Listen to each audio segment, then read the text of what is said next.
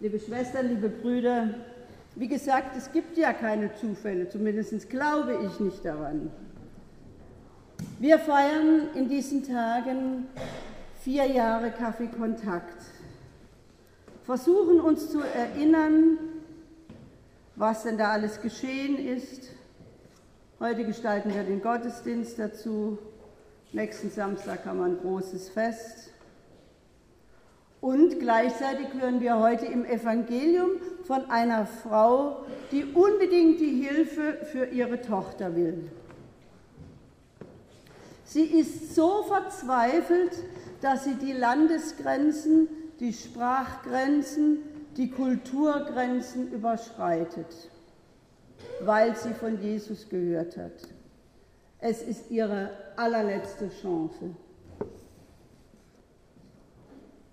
Die Kraft in der Verzweiflung und die Erfahrung von Krieg treibt noch immer Menschen aus Afrika, aus Syrien, aus dem Irak oder auf, auch auf, aus Afghanistan, aus dem Jemen oder wo von wo auch immer in die Flucht. Gerade neu wieder in Syrien. Inzwischen sind ja viele Fluchtgeschichten veröffentlicht. Und doch rührt es anders an und ist bewegend, verbindend, wenn man, wie wir im Café Kontakt, Menschen persönlich kennt. Menschen wie Assad. Assad kam zu uns vor vier Jahren als Jugendlicher. 14 Jahre. Inzwischen ist er ein erwachsener junger Mann und er ist hier. Assad, danke, dass du den Mut hast, hier von dir zu erzählen.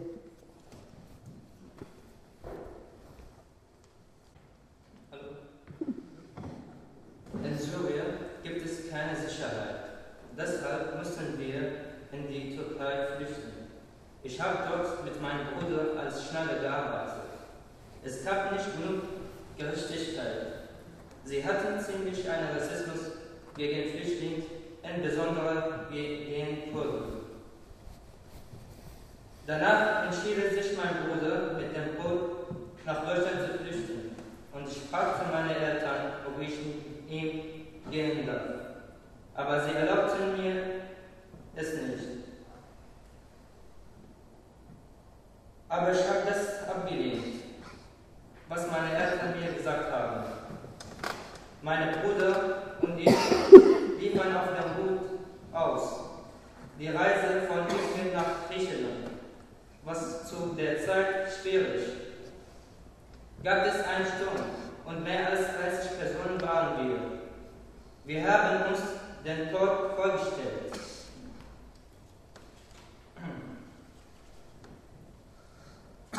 Von Griechenland nach Deutschland haben wir mehrere Länder durchgelaufen.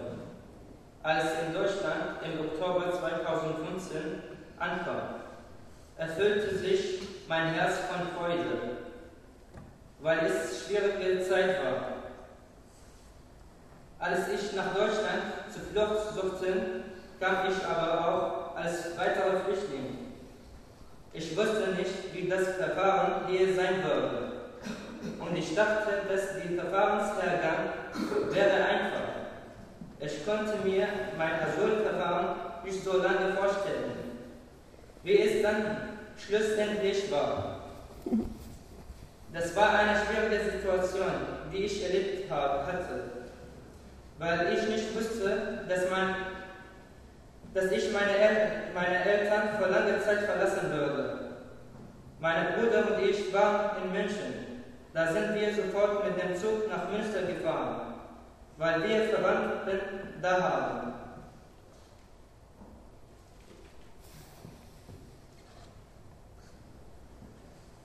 In Münster wohnten wir in einer Flüchtlingsunterkunft. Wir haben über sechs Monate gewartet, bis wir Transfer bekommen. Dann wurden wir nach Bonn geschickt. In Bonn waren wir in Basketballhalle in Kölner Straße. Wir waren mehr als elf Familien, die zusammen wohnen.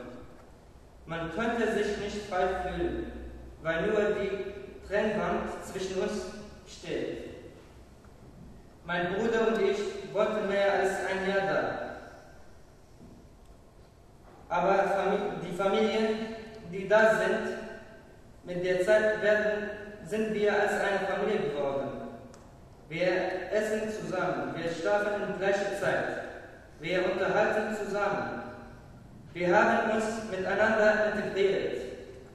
Danach bekomme ich Transfer in die Riemenschneiderstraße. Da hatte ich so komische und traurige Gefühle, weil ich meine zweite Familie verlassen würde.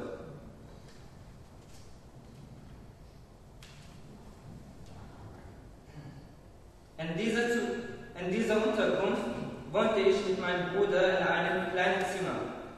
Es ist frei und zwei Meter für zwei Personen. Das war, das war für zwei Personen sehr eng. Später sind wir zum Glück in eine Wohnung gezogen. Im Jahr 2018 bekomme ich die, die Rückmeldung, dass ich die Aufenthalt, Aufenthaltstitel als Flüchtling nach Konvention bekommen habe vom Verwaltungsgericht. Das war großartig. Aber die schlechte Nachricht war, dass ich die Familie, Familie Zusammenführung nur für Eltern machen darf. Ich habe die Nachrichten meinen, meinen Eltern erzählt. Aber sie sagten, dass sie nicht meine kleine Geschwister, meine kleine Geschwister in der Türkei lassen können. Ich könnte nicht mehr etwas dazu sagen, weil Sie recht hatten. Wir haben das Thema Familienzusammenführung zugemacht. Acht Monate sind vorbei und am 1. Januar werde ich 18. Und ich kann nicht mehr Familie zusammen machen. Und die Zeit läuft ab, bis ich mit meinen Eltern gesprochen habe, dass ein von denen nach Deutschland kommen soll. Meine Eltern entschieden sich, dass mein Vater kommen wird. Aber das Problem ist, wir haben für ihn nichts gemacht. Ich habe einen Freund von mir, äh, ich habe einem Freund von mir meine Situation erzählt. Und der Freund sagte mir, ich kenne in der Nähe von Bad Gutzberg ein Kaffee. Die können dir dabei helfen wie du mit dem Papierkram weitergehen kannst. Am Samstag gingen wir da. Ich habe mich zuerst vorgestellt. Danach erzählte ich meine Probleme. Herr Braun meinte, dass er mir dabei helfen würde. Und bearbeitete mit meinem Papierkram und er organisierte Termine. Er hat viel Mühe gegeben. Anfang Dezember hat mein Vater schließlich einen syrischen Pass bekommen, nachdem wir viel Zeit und Geld darauf verwendet hatten. Mein Vormund bei der Stadt und Herr Tauber vom Roten Kreuz haben dann geschafft, dass mein Vater schnell einen Termin in, in der Botschaft und dann binnen Tagen ein Visum bekommen hat. Das war wirklich ein Wunder. Schließlich ist er am ersten Weihnachten 2018 in Düsseldorf gelandet und mir, mir fiel ein Stein vom Herz. Ibrahim aus dem Café ist dann noch Sulfester mit meinem Vater und mir zur Erstaufnahmeeinrichtung in Bochum gefahren, damit mein Vater noch vor meinem 18. Geburtstag einen Asylantrag machen kann.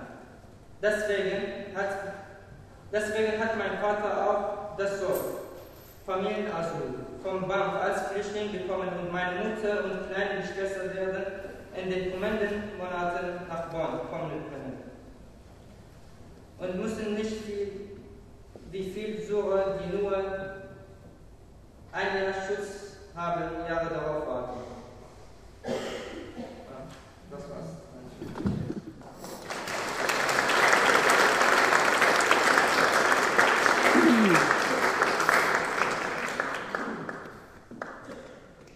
Danke, Assad. Ich hoffe, Sie haben alles einigermaßen akustisch verstanden, ist nicht so ganz einfach. Wir könnten Ihnen viele Geschichten erzählen. Was mich in dieser Geschichte von Assad besonders bewegt, ist das Thema Beharrlichkeit. Über vier Jahre hinweg dranbleiben, trotz Schwierigkeiten.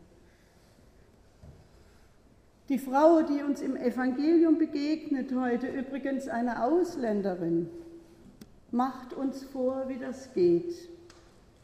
Eine kraftvolle Beharrlichkeit bis an die Grenzen zur Aufdringlichkeit. Ja, diese Frau braucht Hilfe. Sie steht sogar durch eine schroffe Abweisung von Jesus und vor allem auch von seinen Jüngern. Die wollen die nicht haben. Mein Eindruck ist, je mehr die Männer abweisen, desto mehr nervt diese Frau. Was Unangenehmes. Beharrlichkeit ist ja nicht gerade eine willkommene Tugend unserer Zeit, so meine ich. Abends seppe ich auf dem TV-Programm durch und auch untertags muss alles schnell gehen. Und wenn es schwierig wird, hüpfen wir in eine andere Option. Es gibt ja so wahnsinnig viele Wahlmöglichkeiten. Aber warum eigentlich diese Unruhe? Vielleicht, weil wir uns nicht festlegen möchten, weil das Leben ja immer noch mehr zu bieten hat als gerade jetzt. Alles mitnehmen, was man kriegen kann, nichts versäumen, das ist die vorherrschende Lebenshaltung, meine ich. Aber wie viel Angst steckt denn darin, etwas zu versäumen? Beharrlichkeit dagegen meint, bei einer Sache zu bleiben. Das Durchstehen einer schwierigen Situation und auch das Aushalten und geduldige Warten. Ich weiß, das ist unpopulär, aber es ist wichtig.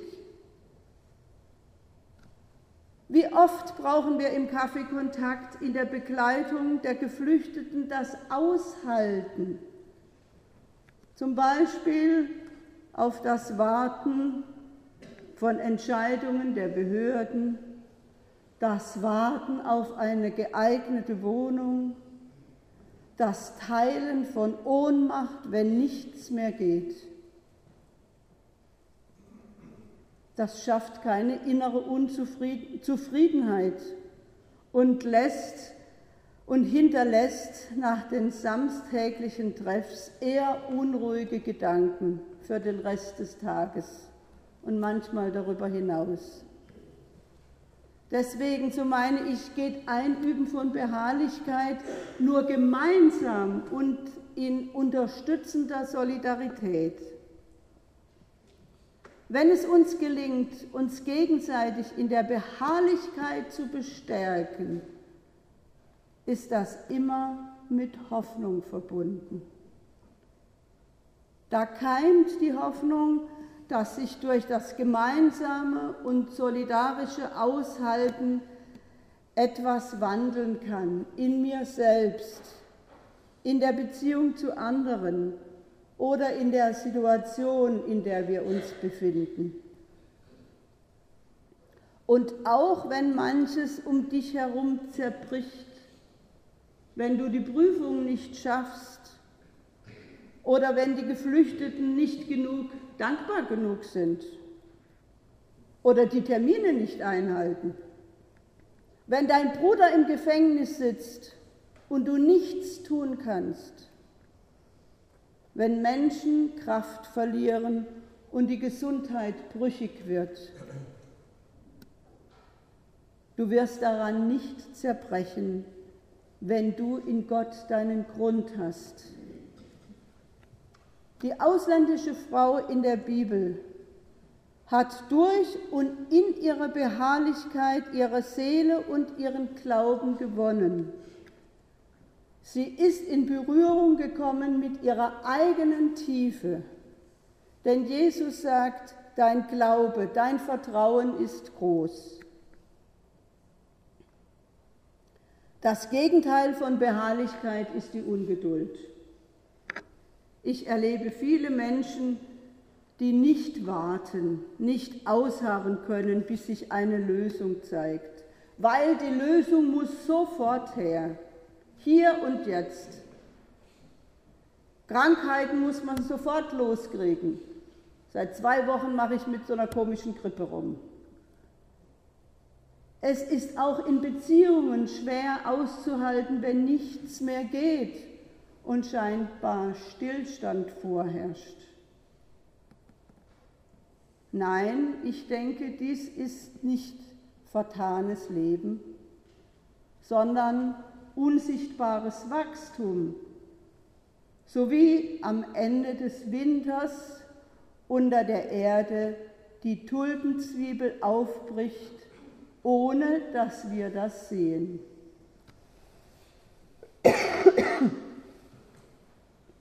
Was mir gefällt, ist, dass die Bibel in dieser Erzählung uns zeigt, auch wie lern- und veränderungsfähig Jesus selbst ist.